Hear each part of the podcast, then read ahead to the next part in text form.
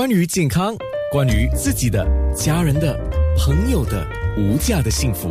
健康那件事。其实说到乳癌。我很想问你，你有没有做日常的，就是例常了，不叫日常啊，例常的检查。例常的检查就是固定的，一年或两年看你的医生，妇科医生给你怎么样的建议。乳腺癌也叫做乳癌了啊，是全球女性当中最常见的癌症，也是全球女性癌症死亡的主要原因。你知道，在新加坡每一年呢，大约是有将近两千例的女性患上这个乳腺癌的病例，占了新加坡女性癌症的。诊断的总数的将近三分之一，那有人说，呃，我都还没有到更年期，应该比较少这个问题吧？可是我们也看到这个乳癌的并发率有年轻化，这个跟一些原因、家族病史啊，或者是生活压力或什么其他因素是有关的啊。那当然，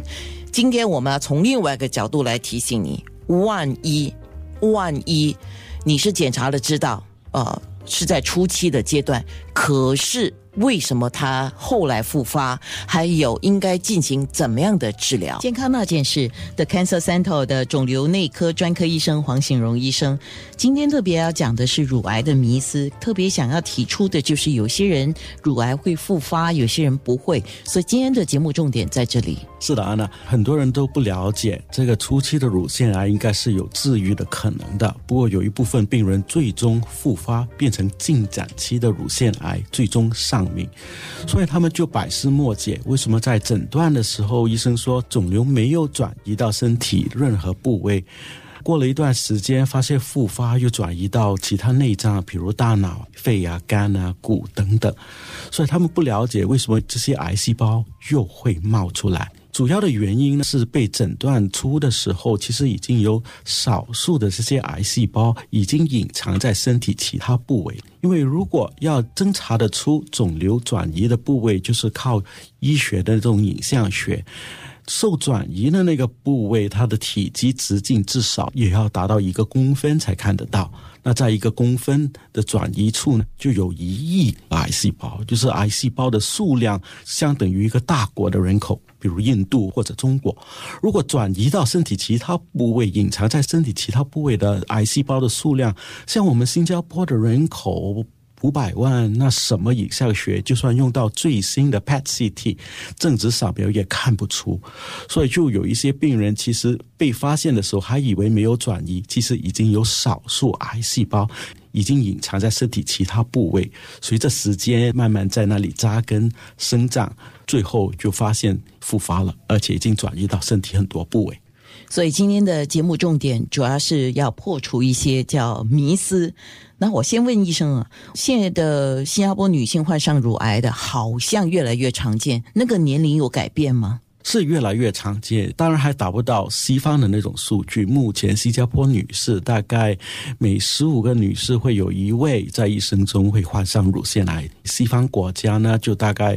有八到十位就有一个会患上乳腺癌了。乳腺癌目前还是新加坡女性最常犯的一种癌症，也是最致命的一种癌症。这一个数据其实有增加，在过去的四十年的风险就大概增了一倍。以往呢，我们发现其实东亚女性患乳腺癌的年龄平均比西方女性来的年轻，就是她们的高危年龄大概从四十岁开始，西方女性则是五十岁开始。换句话说，就早了十年。不过近年来我们发现，其实，在新加坡的女性患乳腺癌的年龄渐渐跟西方女性越来越接近了，就是比较年纪轻的女性。